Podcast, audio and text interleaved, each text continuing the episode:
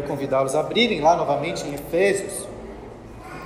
Se você não abriu ainda. Na verdade, quero até pedir para que você deixe marcado aí sua Bíblia em Efésios. Porque antes de começarmos o sermão, eu queria voltar rapidamente. Volte as páginas da sua Bíblia lá para o Evangelho de Lucas. Evangelho de Lucas, capítulo 24. Lucas 24. A partir do versículo 13 deste evangelho, Lucas narra uma belíssima cena quando dois discípulos iam para a aldeia de Emaús. Enquanto caminhavam, iam conversando sobre os últimos acontecimentos, isso é, sobre a morte de Jesus e o relato de algumas mulheres que diziam que ele tinha ressuscitado. E ao conversarem sobre essas coisas, o próprio Jesus apareceu para caminhar com eles, porém eles não o reconheceram. Então, olha o versículo 17, Lucas 24, 17. Então lhes perguntou Jesus: Que é isso que vos preocupa e de que ides tratando à medida que caminhais? E eles pararam entristecidos. Um porém chamado Cleopas respondeu dizendo: Preste atenção no que ele disse aí para o próprio Cristo. És o único porventura que, tendo estado em Jerusalém, ignoras as ocorrências desses últimos dias? É difícil imaginar uma pergunta mais irônica do que essa em toda a Bíblia. E ficamos ainda mais impressionados com a resposta de Jesus perguntando: Quais? Como se dissesse: Contem aí, Taraimim, então, o que aconteceu nesses últimos dias. E eles contaram sobre a morte de Jesus, testemunho de algumas mulheres que deram sobre a sua ressurreição. E então, ainda sem se revelar, Jesus disse: olha o versículo 25: Honestos e tardos de coração para crer tudo que os profetas disseram. Porventura, não convinha que o Cristo padecesse e entrasse na sua glória? E começando por Moisés, discorrendo por todos os profetas, expunha-lhes o que a seu respeito constava em todas as Escrituras. Eu acho esse um encontro marcado por grandes ironias, porque quem estava conversando com os discípulos era o próprio Verbo eterno, a palavra de Deus encarnada. Mas note que Jesus não disse: Olhem para mim, eu sou Cristo, Filho de Deus, que ressuscitou dos mortos. Ao invés, Jesus disse: Olhem para as Escrituras. Ao invés de se revelar, Jesus fez com eles um grande estudo bíblico, começando por Moisés, passando pelos profetas, e expondo como que todas as escrituras ensinavam sobre ele. Conseguem perceber assim a confiança que Cristo colocava nas escrituras? Seria ótimo se Jesus aparecesse aqui agora para pregar em meu lugar e expor a palavra de Deus. Mas ouso dizer que, com toda a devida reverência, que nós não precisamos disso. É claro que nem de longe quero comparar a minha capacidade de exposição bíblica com a do nosso Senhor Jesus. Porém, como aqueles discípulos, nós temos as Escrituras. E através delas, pelo poder do Espírito Santo, ouvimos o próprio Cristo falando conosco. Agora volta essas Bíblias para Efésios. Assim como Cristo explicou aos discípulos Hoje ele nos diz que Moisés, os profetas, todas as escrituras e todas as coisas são sobre mim. Vamos ver novamente os versículos 9 e 10 de Efésios capítulo 1, que é o texto que vamos estudar hoje. Desvendando-nos o mistério da sua vontade, segundo o seu beneplácito que propuseram em Cristo, de fazer convergir nele, na dispensação da plenitude dos tempos, todas as coisas, tanto as do céu como as da terra. Vamos orar mais uma vez? Pai Santo, ilumina os olhos do nosso coração para contemplarmos o mistério da Sua vontade e retira todas as barreiras, todas as limitações de nossas afeições, de nossas emoções, para que possamos ser totalmente cativados por Cristo nos alegrando nele, que é o sentido, que é o propósito para todas as coisas, pois dele por meio dele, para ele, são todas as coisas. Amém.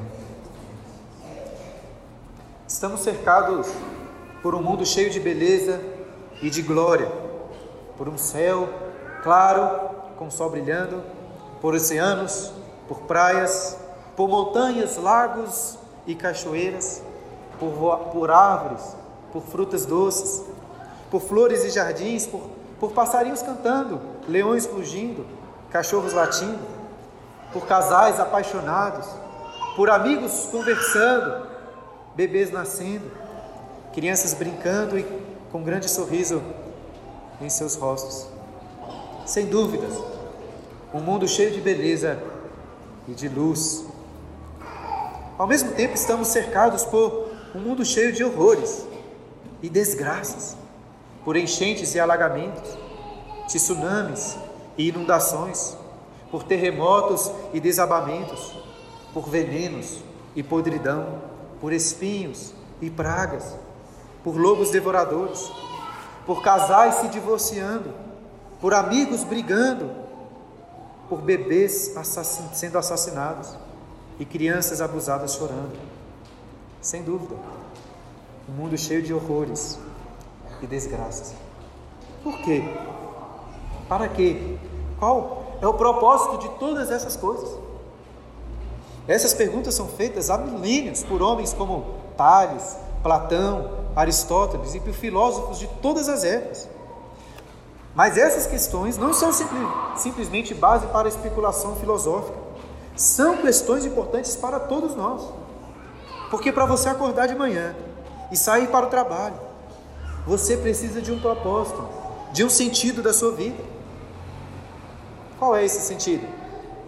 Se você perguntar lá no Google qual é o sentido da vida, do universo e tudo mais, encontrará a seguinte resposta: 42. Quem sabe por quê? Por causa de uma série de livros muito famosa chamada O Mochileiro das Galáxias. O primeiro livro fala ali de uma civilização que construiu um robô super inteligente, chamado Pensador Profundo, capaz de responder qualquer pergunta. E ao questionar o robô sobre qual o sentido da vida, o universo e tudo mais, ele pediu um prazo para calcular a resposta. E chegando ao final do livro, Dois personagens estão diante desse robô que, após 7,5 milhões de anos, finalmente conseguiu calcular a resposta. É claro que os personagens ali ficaram empolgadíssimos para ouvi-la, porém, após aleitar que eles ficariam desapontados, aquele super robô responde: a resposta para a grande questão da vida, do universo e tudo mais é 42. O mundo nerd, né, apaixonado por essa série, já criou diversas teorias sobre o número 42, mas o próprio autor do livro já desmentiu todas essas teorias, dizendo que foi tudo uma piada, um número aleatório. Se não é 42, então qual o sentido da vida, do universo e tudo mais? Será que existe um sentido? Porque muitos olham para o mundo em que vivemos e respondem: não há um sentido. Lembra que no último sermão falei sobre os tormentos da Lady Macbeth, daquela peça de Shakespeare. E uma das citações mais famosas dessa peça foi dita por Macbeth, logo após a morte da sua esposa. Ele disse assim: A vida não passa de uma sombra que caminha. Um pobre autor que se pavoneia e se aflige sobre o palco por uma hora, e então não se escuta mais a sua voz.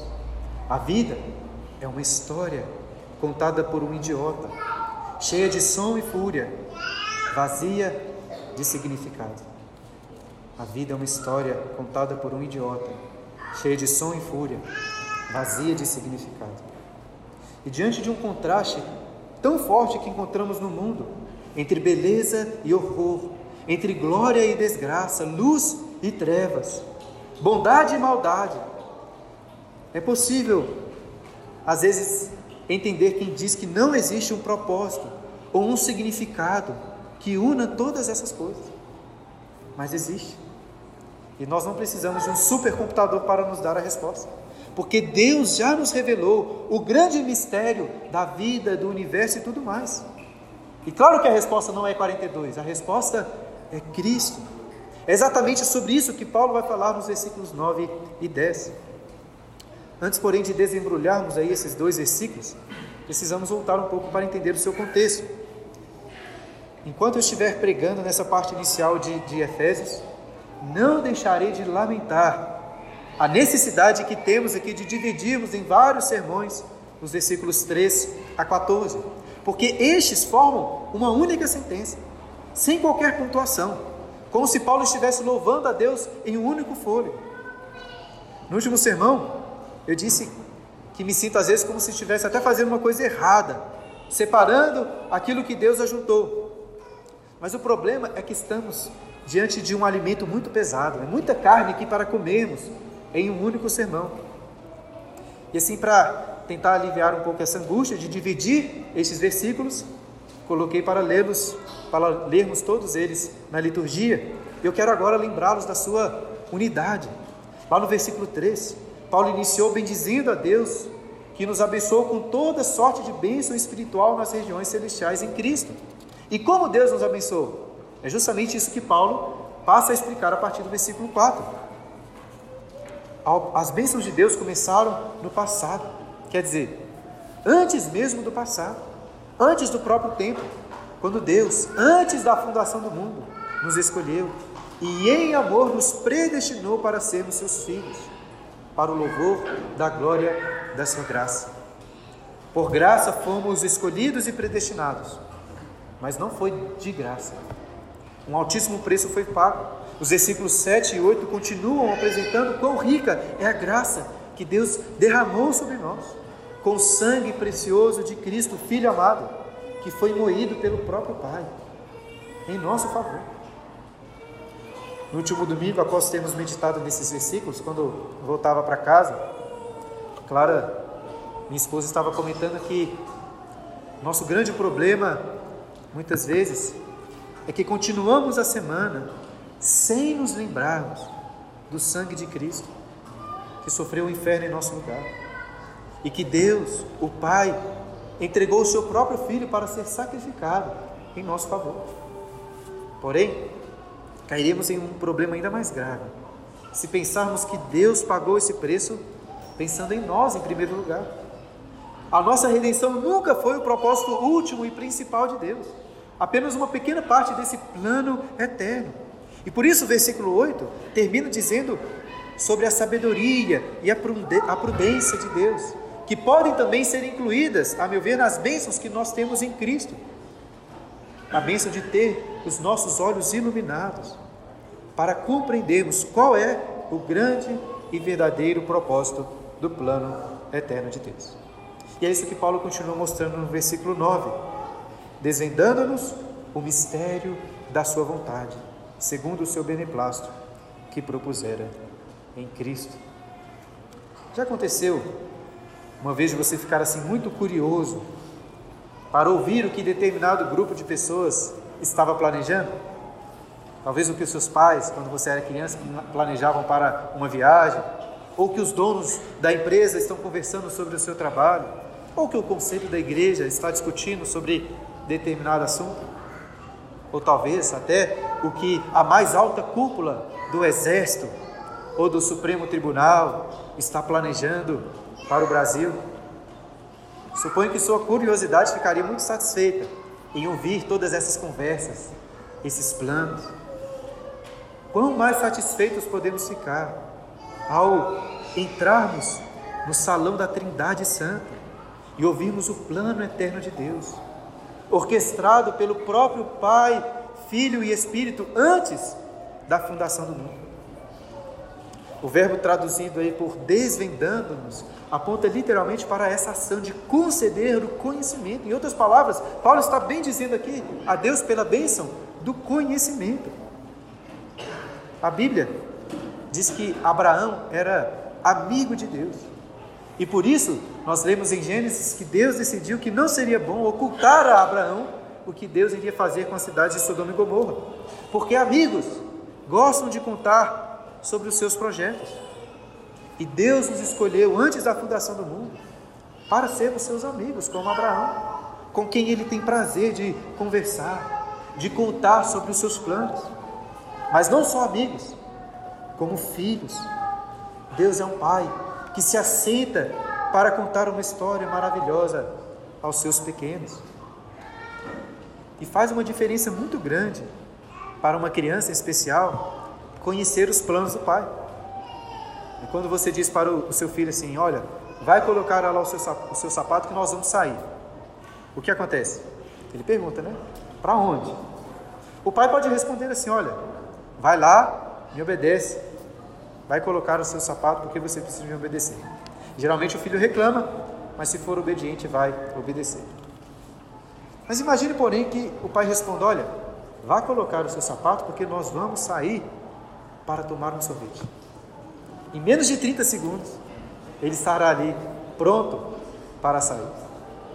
Nós somos crianças curiosas e Deus é um Pai bondoso que escolheu nos contar um plano, o plano que Ele tem para todas as coisas. Que plano é esse? Vamos avaliar aí com cuidado cada palavra, cada expressão desses versículos. Inclusive, esqueci de avisar antes, eu coloquei aí no final da sua liturgia um esboço. Se você quiser acompanhar, vai ajudar também para você acompanhar os pontos deste sermão. Em primeiro lugar, Paulo chama esse plano de o mistério da sua vontade. Talvez o termo mistério leve sua mente aí para um filme de suspense ou um livro lá da Agatha Christie, em que um detetive precisa descobrir o mistério de um assassinato. Filmes e histórias assim costumam ser muito boas, mas não é sobre esse tipo de mistério que Paulo está falando. É um mistério que nós precisamos unir várias coisas para descobri-lo. Paulo, ao exemplo do próprio Cristo, quando falou do mistério do reino de Deus, ou do reino dos céus, está se referindo aqui a algo escondido, que é impossível ao homem naturalmente conhecer, mas que Deus, por graça, não por no nosso próprio esforço mental, mas por graça escolheu revelar a nós. Em resumo, podemos dizer que este mistério é o próprio Evangelho, sobre o qual o apóstolo Pedro disse que até os anjos anelam perscrutar. Mas o problema, em resumirmos assim, algumas vezes, é que temos o mau costume de pensar no Evangelho, falar ou falar do Evangelho pensando apenas naquilo que Cristo fez para nos salvar. Eu mesmo, por exemplo, no último sermão, disse que o comecinho do versículo 7 que fala da redenção pelo sangue de Cristo, é um dos melhores resumos que temos do Evangelho. Mas veja, o Evangelho é mais do que a nossa redenção, muito mais. O Evangelho inclui boas novas de salvação a pecadores, porém, mais do que isso, o Evangelho são boas novas de um reino glorioso e rico, com um propósito maior do que salvar pecadores. No capítulo 2, principalmente no capítulo 13 de Efésios, Paulo voltará a falar deste mistério se referindo aos cidadãos deste reino glorioso, que inclui judeus e gentios unidos em Cristo. Podemos dizer sim que a nossa salvação, bem como essa união de todos os povos da terra, são elementos essenciais deste mistério. Mas Paulo está chamando a nossa atenção para o elemento unificador, o elemento mais importante deste mistério. E qual é? este elemento central do mistério que Deus está nos revelando. Nós vamos chegar lá, mas devagar. Continuando no versículo 9, lemos que Deus nos fez conhecer o mistério da sua vontade segundo o seu beneplácito. Assim como no versículo 5, Paulo está falando aqui da vontade, do beneplácito de Deus. Já expliquei que beneplácito tem a ver com prazer, em cumprir a sua vontade. Ou seja, Paulo está dizendo que Deus possui um grande prazer neste mistério que está nos sendo revelado, neste plano eterno. Muitos evangelistas gostam de, de abordar as pessoas dizendo assim: Deus o ama e Deus tem um plano maravilhoso para a sua vida. Eu não acho que essa é uma boa abordagem inicial, mas também não posso dizer que essa é uma frase necessariamente falsa, porque de fato Deus possui um plano maravilhoso segundo o seu beneplácito, o seu prazer, do qual nós fazemos parte. Porém, nós não somos o alvo central deste plano. Paulo encerra o versículo 9 dizendo: segundo o seu beneplácito, que propusera em Cristo. Agora sim estamos nos aproximando do centro do mistério da vontade e do beneplácito de Deus. Muitos cristãos se preocupam em estarem no centro, dizem assim, né, no centro da vontade de Deus. Mas, queridos, é aqui que encontramos o centro. É Cristo. O centro da vontade de Deus não tem tanto a ver assim com qual cidade você vai morar, qual trabalho você vai escolher, se você vai se casar, ou com quem você vai se casar, quantos filhos você vai ter. O centro da vontade de Deus é Cristo. E você deve fazer tudo para Cristo, seja qual for a sua cidade, onde você mora, seja escolhendo o trabalho X ou Y, seja solteiro, seja casado, seja com zero filhos, com dois, com sete, com dezessete, tudo para Cristo.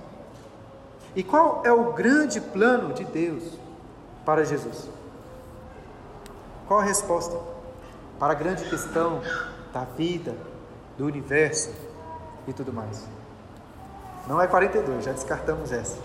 Mas a resposta está aqui no versículo 10: de fazer convergir nele, na dispensação da plenitude dos tempos, todas as coisas, tanto as do céu como as da terra. Novamente precisamos examinar com calma cada parte deste versículo. E vou começar aqui com a parte central, na dispensação da plenitude dos tempos. Depois vou falar sobre o que está nas extremidades. E algumas expressões precisam ser esclarecidas nessa parte central.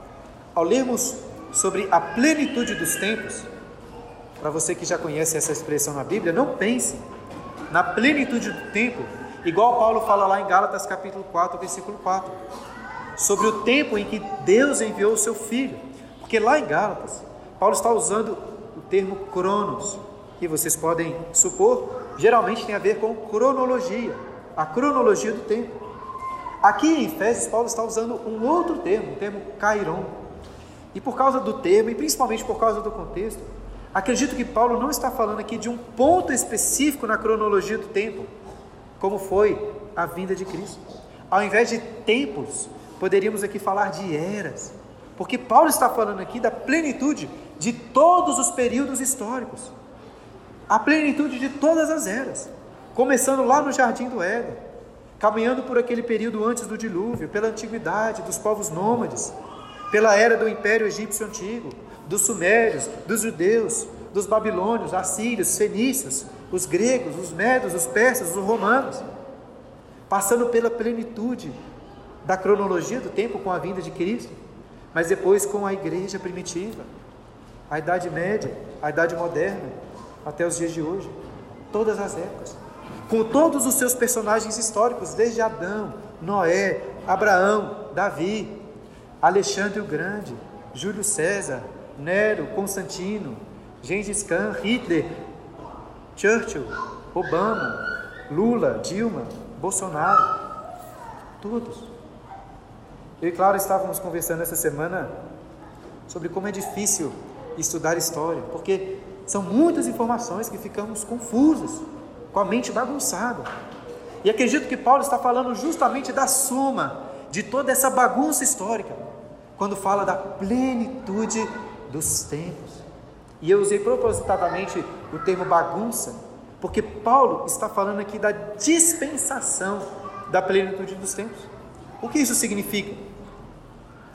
O termo grego para dispensação é oikonomia eu não cito essa palavra aqui para tirar onda, mas é porque é uma palavra que se parece muito com economia. Literalmente, a palavra aponta para a administração ou a organização de uma casa. Depois, né, presbítero Humberto, pode perguntar para ele, é professor e doutor em economia, pode explicar para vocês como que a ciência econômica começa ou tem suas raízes numa vida, na vida doméstica. E por que esse termo aqui, dispensação? que significa administração ou organização de uma casa. Por que esse termo é importante? A Clara, minha esposa, está sempre lá em casa planejando maneiras de deixar a casa mais organizada. Ela tem prazer em ver tudo no seu devido lugar. Infelizmente, não posso dizer o mesmo sobre os filhos dela, nem sobre o marido dela. Mas se você também tem prazer em coisas organizadas, vai gostar de perceber que O mistério da vontade de Deus tem a ver com um plano de organização, de dispensação, não apenas da casa, mas de todas as coisas. Lembra que eu comecei o sermão refletindo sobre como que vivemos em um mundo cheio de beleza e glória, mas ao mesmo tempo cheio de horrores e desgraças. Não parece que as coisas estão organizadas. Quando olhamos por aí, não parece que as coisas estão encaixadas no seu devido lugar. Por que é assim? Paulo já nos mostrou antes o motivo, quando falou do sangue do amado, no qual temos a remissão dos pecados. Não vou cansar de, me alertar os irmãos. Não podemos separar os versículos. O que Paulo está falando aqui no versículo 10 tem tudo a ver com o que ele disse no versículo 7. O plano de dispensação ou de organização de todas as coisas, de todas as eras, está baseado no sangue de Jesus derramado para perdoar os nossos pecados. Como assim? Se Jesus, ao expor a Bíblia, aqueles discípulos no caminho de Emaús, começou lá por Moisés, podemos fazer o mesmo. Porque lá no começo de Gênesis, o primeiro livro escrito por Moisés, lemos que no princípio criou Deus os céus e a terra. E tudo era bom, muito bom. Na criação original tudo era belo, glorioso. Todas as coisas estavam perfeitamente organizadas, cada uma no seu devido lugar. Sendo que o homem, criado à imagem de Deus, era o responsável por toda essa criação. Enquanto o homem se submetesse a Deus, o Criador, os céus, a terra seriam cultivados para desabrocharem com beleza, com glória, cada vez mais radiantes. Por que as coisas não são assim? Por causa de Gênesis capítulo 3. Porque ao invés de se submeter a Deus, o homem escolheu comer do fruto e assumir o lugar de Deus. Quando o homem escolhe o pecado, ele está dizendo: Eu sou Deus da minha história. E quando todas as coisas são colocadas nas mãos de homens, nós temos o caos. Como disse no início, estamos cercados por um mundo amaldiçoado, por espinhos, por abrolhos, cheio de horrores, cheio de desgraças. E tudo isso tem uma causa: o pecado. Portanto, entenda: se o plano da dispensação de Deus era organizar todas as coisas, de todas as eras, o que Deus teria que tratar em primeiro lugar? O pecado. Eis a necessidade então do sangue de Cristo que perdoa pecados. No último domingo eu citei uma frase impactante do pastor Tim Keller, que disse o perdão dos pecados é a coisa mais difícil que Deus já fez, o maior problema que ele teve de resolver. Eu sei que é um terreno perigoso falar dessa maneira, mas pastor Tim Keller dá boas explicações. Veja bem, Suponha que um bandido tentou o matar, dando-lhe vários tiros, mas você sobreviveu. E assim imagine que lá do hospital você diga o seguinte: Olha, eu perdoo este homem, eu não quero prestar nenhuma queixa contra ele. Será que a justiça pode perdoar e soltar aquele bandido? Já que você que é a vítima o perdoou, a justiça pode fazer isso? É claro que não. Porque ainda que seja difícil para você perdoar este bandido, é ainda mais difícil para a sua comunidade, para a nossa sociedade, como um todo perdoar esse bandido. É ainda mais difícil. Nós não podemos correr o risco de perdoar e deixar livres por aí pessoas que querem matar umas às outras. Com esse exemplo, o pastor Tim Keller quer mostrar que o pecado desse bandido cria um desarranjo muito grande na comunidade, de forma que perdoá-lo não é fácil. E se é assim uma pequena comunidade, o que nós vamos dizer sobre todo mundo? O pecado de Adão, bem como os nossos pecados, trouxe um desarranjo enorme para este mundo. E é por isso que o pastor Tim Keller disse: o perdão é a coisa mais difícil que Deus já fez. Seria muito mais simples punir pecadores, assim como nós fazemos com bandidos, ou deveríamos fazer. Porém, antes da fundação do mundo, Deus orquestrou um plano o meu filho amado será punido no lugar de pecadores, para que eles recebam o perdão. Nem toda inteligência de homens, nem toda inteligência dos anjos somada seria capaz de bolar um plano como esse. Porque se nós fôssemos convidados ali para o conselho da Trindade, iríamos dizer: não faça isso. Não entregue o seu filho por esses bandidos.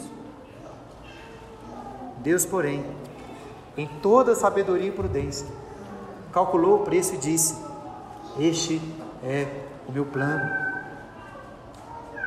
Contudo, como disse no último sermão, por favor, pelo amor de Deus, não vá pensar que Deus pagou esse preço pensando em você em primeiro lugar. É verdade, sim, Deus pensou em você e lhe amou profundamente. Como sabemos de cor, Deus amou o mundo de tal maneira que deu o seu Filho unigênito para que todo aquele que nele crê não pereça, mas tenha vida eterna. Eu não consigo me imaginar entregando um filho ou um, deles para por qualquer um de vocês. Mas Deus lhe amou tanto, lhe amou tanto a ponto de entregar o seu próprio filho para ser moído na cruz em seu lugar. Porém, mais do que isso, Deus amou o mundo de tal maneira que deu o seu filho unigênito, que deu ao seu filho unigênito, o amado, todo o mundo. Deus amou e deu ao seu filho todas as coisas. Foi por amor ao filho, a Cristo, que Deus planejou a sua morte, para que através dessa obra de redenção todas as coisas fossem dadas, convergissem em Cristo. Cristo pagou um preço altíssimo na cruz. Mas assim como o Pai, ele não assumiu essa terrível dívida, sem que tivesse em vista a grande recompensa que receberia pelo seu sacrifício. É por isso que o autor aos Hebreus, lá em Hebreus capítulo 2, versículo 2, nos exorta a olharmos para Cristo, que suportou a cruz em troca da alegria que lhe estava proposta. Que alegria é essa? Agora sim, finalmente chegamos ao centro do mistério da vontade de Deus, do beneplácito do Senhor.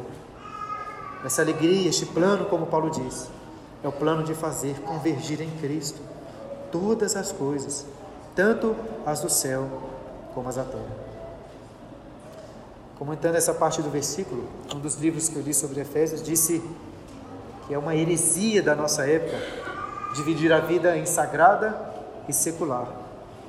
Nós não podemos pensar que apenas as coisas celestes importam a Cristo, porque todas as coisas, sejam espirituais e materiais, celestes e terrenas, foram dadas a Cristo como recompensa.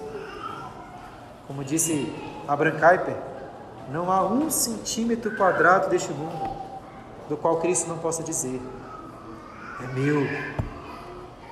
E ainda que eu tenha até um pouco de pé atrás com a apropriação desse conceito pelos neocalvinistas, o fato é que o sangue amado de Cristo foi derramado para que todas as coisas, o trabalho, a família, a igreja, a arte, a economia, o lazer, o tempo, o arroz com feijão, o churrasco, os seus eletrodomésticos, o carro, o cachorro, o pernilongo, todas as coisas, todas as coisas convergissem em Cristo.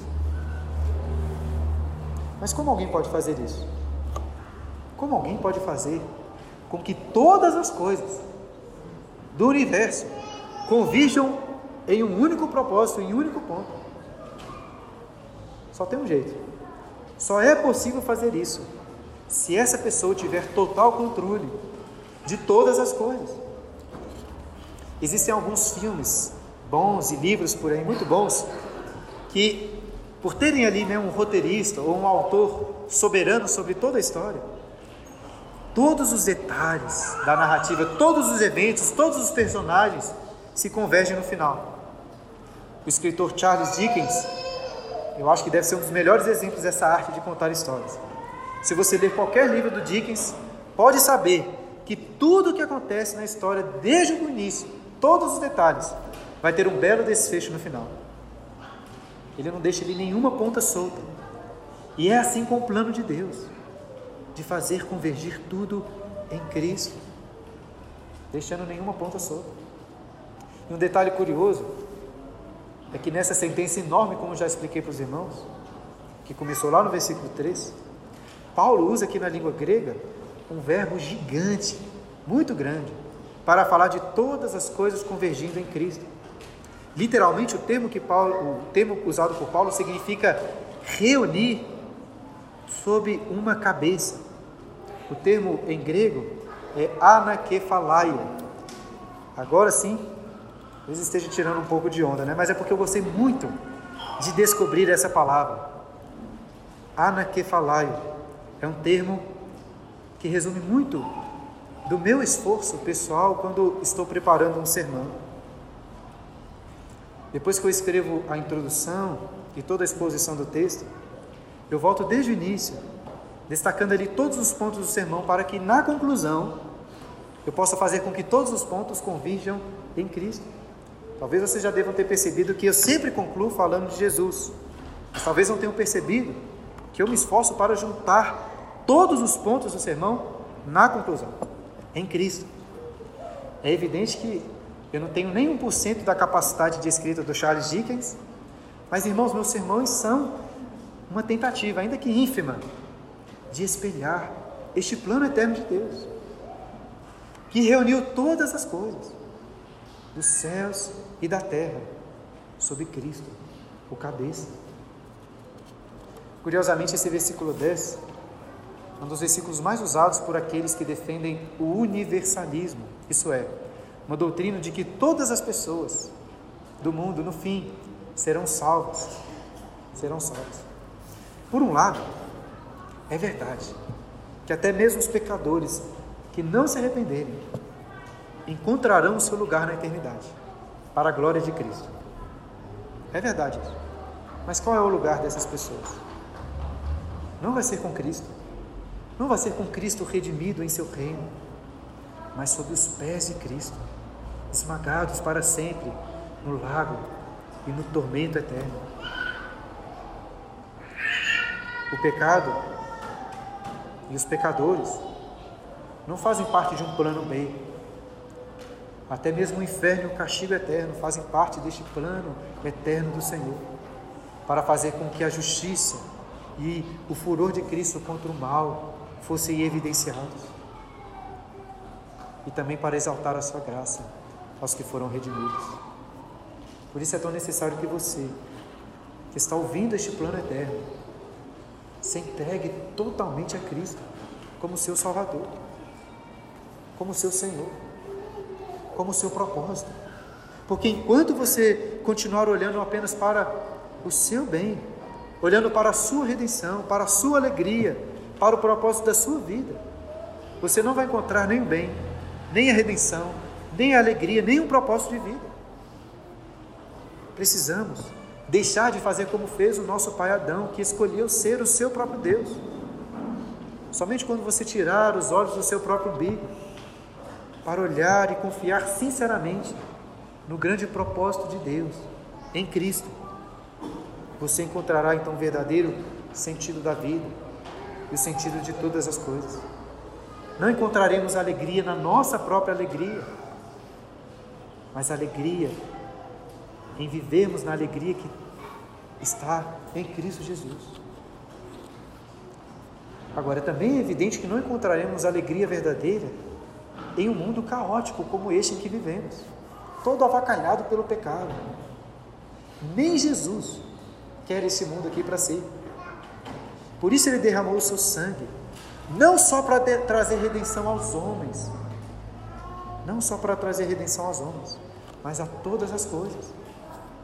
Paulo diz lá em Romanos capítulo 8, versículo 19, que a criação aguarda ardentemente a redenção. Preste atenção. Assim como nós vamos morrer completamente para o pecado, morrer para a corrupção, para depois revivermos e renascermos em glória, a criação vai morrer para a maldição do pecado e ser renovada em glória. Cristo não comprou com o seu sangue os céus e a terra. Cristo comprou novos céus e nova terra. E como que nós entramos nessa história? No restante dessa carta, Paulo vai mostrar que a igreja tem um destaque especial no centro deste mistério eterno, porque a igreja é o corpo que tem Cristo como o seu cabeça. E se nós estamos em Cristo, se nós que fazemos, fazemos parte do corpo de Cristo, tudo que é de Cristo é nosso também. Em uma outra carta, Paulo repreende os crentes de Corinto, porque eles estavam sempre brigando, estavam sempre competindo entre si. E Paulo diz assim: Olha, parem de brigar. Por quê? Nós lemos aí no começo da liturgia. Por que Paulo diz isso? Porque tudo é vosso. Seja Paulo, seja Apolo, seja Cefa, seja o mundo, seja a vida, seja a morte, sejam as coisas presentes, sejam as futuras. Tudo é vosso. E vós de Cristo, e Cristo de Deus. Será que você realmente acredita nisso? Tente imaginar aqueles crentes de Éfeso que se reuniram ali no dia do Senhor, nesse dia com uma alegria especial, porque ouviriam a leitura da carta enviada pelo apóstolo Paulo. Sem dúvidas, ficaram ali maravilhados ao ouvirem sobre o plano eterno de Deus, encorajaram uns aos outros a viverem juntos para a glória de Cristo. Mas aquele domingo em Éfeso iria passar. Eles iriam precisar seguir a segunda e toda semana de trabalho, de lutas e de dificuldades. Essa é uma realidade que parece muito com a nossa, não é mesmo? É tão bom nos reunirmos aqui para desfrutar de comunhão com os irmãos, para sermos encorajados pela palavra de Deus. Mas o nosso problema, como a Clara estava me alertando no domingo passado, é que continuamos a semana sem nos lembrarmos do sangue de Cristo que garantiu a nossa redenção e a redenção de todas as coisas. Hoje que eu estou falando aqui, agora neste momento, tudo parece verdade. Mas amanhã, eu sei que vai ser difícil você enxergar como que todas as coisas, todas estão convergindo para Cristo. Eu mesmo confesso que tenho muito mais facilidade, ainda que não seja tanto, mas tenho muito mais facilidade em explicar essas coisas do que realmente experimentá-las no meu dia a dia. E por isso, minha oração inicial hoje aqui neste sermão não foi apenas para que Deus abrisse os olhos do nosso coração, para assim contemplarmos o mistério da vontade dele. O conhecimento é uma bênção, mas eu não quero apenas o conhecimento. Eu também pedi para que Deus retirasse todas as barreiras e limitações das nossas afeições, da nossa vontade, das nossas emoções, para que assim pudéssemos ser totalmente cativados por Cristo, nos alegrando nele, durante todos os dias dessa semana, em todos os momentos. Queridos, hoje recebemos a graça de Deus. A graça de ouvirmos sobre um conhecimento pesado. É como aqui se tivéssemos comido carne demais no churrasco, não temos condições de digerir direito. Porque penetramos o salão da eternidade para ouvir o plano do conselho da Trindade. Deus nos escolheu antes da fundação do mundo para sermos seus amigos com quem ele tem o prazer de contar sobre os seus planos. Mas não somos amigos apenas, mas filhos, como crianças empolgadas, com o plano de saírem com o seu pai, para fazer algo muito melhor do que tomar um sorvete. É verdade que saímos ainda em um mundo cheio de horrores, cheio de desgraças. Tudo isso por causa dos nossos pecados. Mas, se Deus amaldiçoou o homem rebelde, se Deus amaldiçoou a criação, fazendo com que essa produzisse espinhos, Deus enviou o seu próprio filho para que na cruz colocasse os espinhos como coroa, a coroa da maldição, fazendo derramar o sangue da nossa redenção e de todas as coisas. O Macbeth estava errado quando disse que a vida é uma história contada por um idiota. cheia de som e fúria, vazia de significado. Não.